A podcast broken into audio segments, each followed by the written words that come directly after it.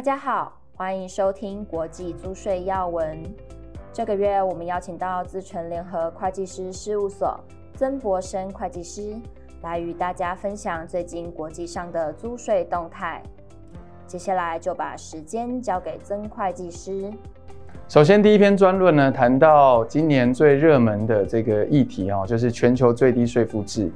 那在去年啊，十二月二十日呢，OECD 正式发布了啊 Model Rules。那这个 Model Rules 呢，基本上就是一个 final 的立法规则。未来呢，各国在二零二三年要导入的这个全球最低税负制呢，就是要按照这个 Model Rules 来做制定。那当然，这个 Model Rules 呢，大概呃七十七十页左右哈，这里面的还是比较大的一个框架。那比较细节的啊，这个包括解释。的一些事例呢，这个 commentary 呢，预计会在啊今年今年的大概二月左右会出来。好，那到年终的时候呢，会再出更细节的这些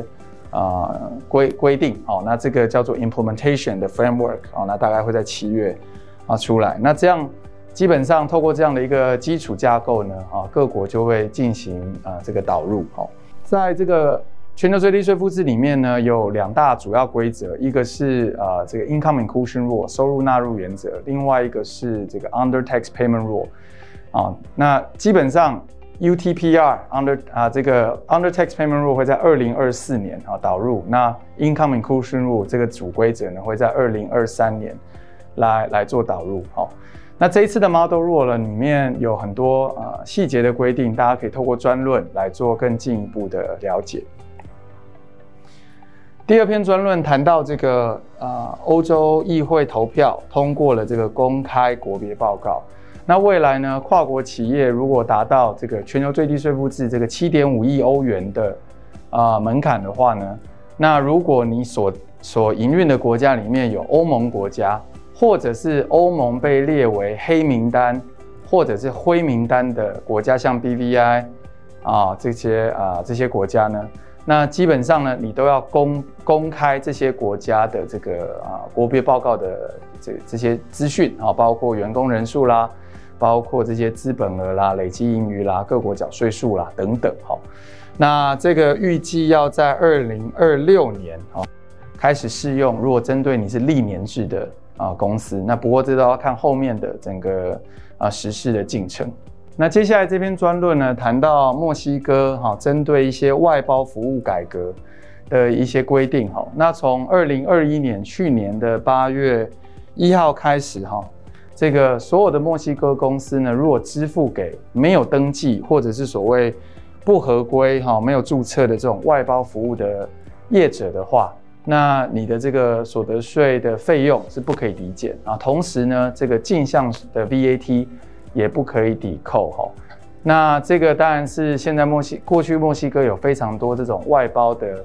劳务公司，那这个墨西哥的政府啊，透过这个法令来做做一些修正哈，那要求这些外包服务公司呢要去做合法的这些注册或登记。好，那接下来我们进到立法的部分。那首先我们看到波兰啊，波兰在二零二二年开始呢，做了很多法令的一些。修改包括导入了他们国内啊，国内的这个最低税负哈十 percent，那针对一些扣缴税额啊，有一些法规的变动，那或者是扩大了这个波兰税务居民啊的定义等等。那如果啊台商朋友在波兰有设立公司的话，要注意一下啊这样的一些法规变动。那在要闻的部分呢，接下来我们来看墨西哥对于一些境内和跨国组织重组的一些新法规哈。那在今年度二零二二年开始呢，墨西哥引入了哦一系列针对境内和跨国做组织重组的一些新的规定啊。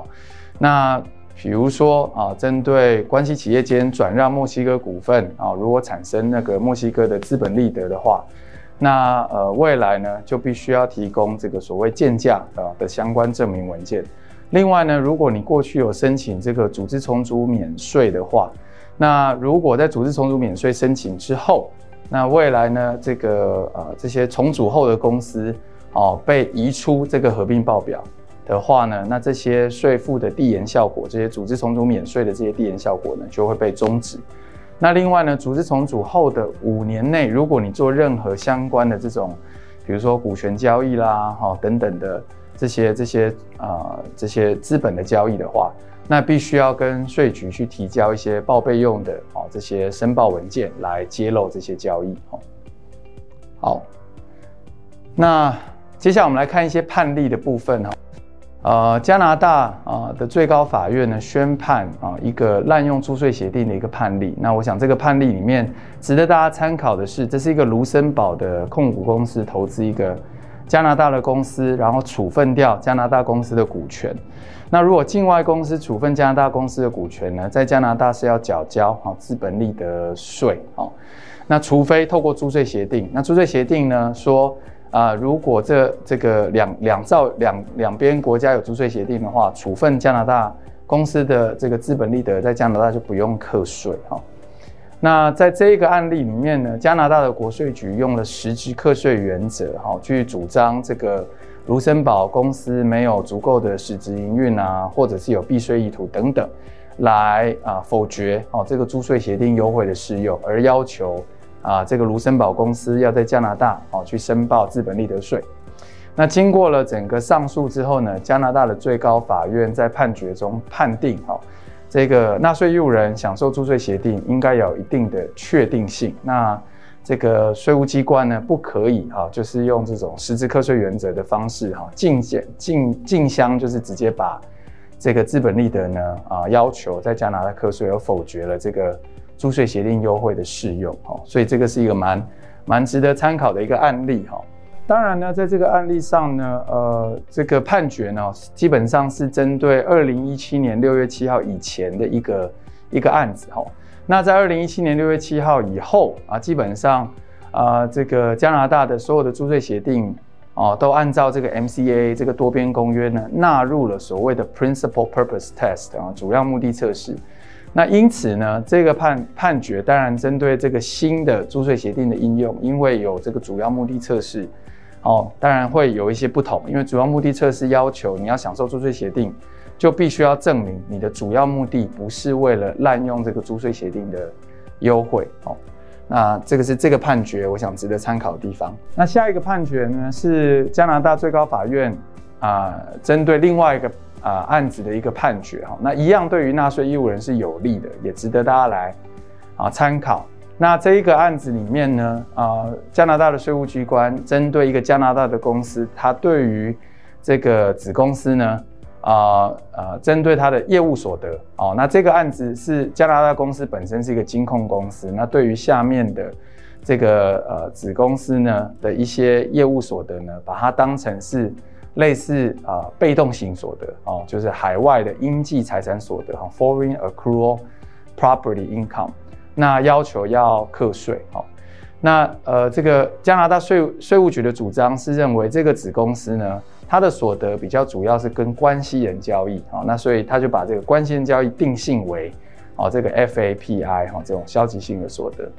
那经过了呃这个上诉之后，加拿大最高法院判定。说不可以哈，只是因为他是关系人，而去而不去就直接判决哈，就是说判定就是这个是一个所谓的 FAPI 哈，所以加拿大的法院就否决了哈加拿大的这个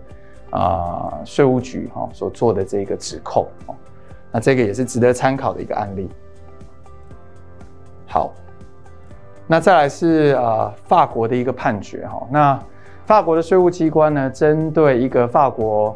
的公司哈，向他的印度还有巴西的子公司收取的权利金，那他的指控呢，针对诶这个印度跟巴西所收取的权利金呢，比例低于哦，他类似的交易跟其他子公司收取的权利金费率哦，那所以呃，经过了这个上诉之后呢，法院认为呢，税务机关不可以哈直接援引说。哦，因为印度跟巴西所收到的权利金低于其他关系人的权利金，所以就认为这是一个不合理的交易，而是应该针对巴西或者是印度哈支付这个权利金的无形资产的一些内容啦哈，授权的这个权利金的合理性来做啊不同的评估啊，所以将这个呃税局的这个指控呢啊驳回啊这。所以以上的加拿大两个案例跟法国的这个案例，都是啊、呃、这个整个法院哈、啊、针对纳税义务人保护啊的角度来提出的一个判决哈、那值得来大家参考。谢谢大家的收听，也欢迎大家到 PWC 台湾 YouTube 频道观赏影片，或前往 PWC 台湾官网下载好读文字版的详细说明。我们下个月空中再会。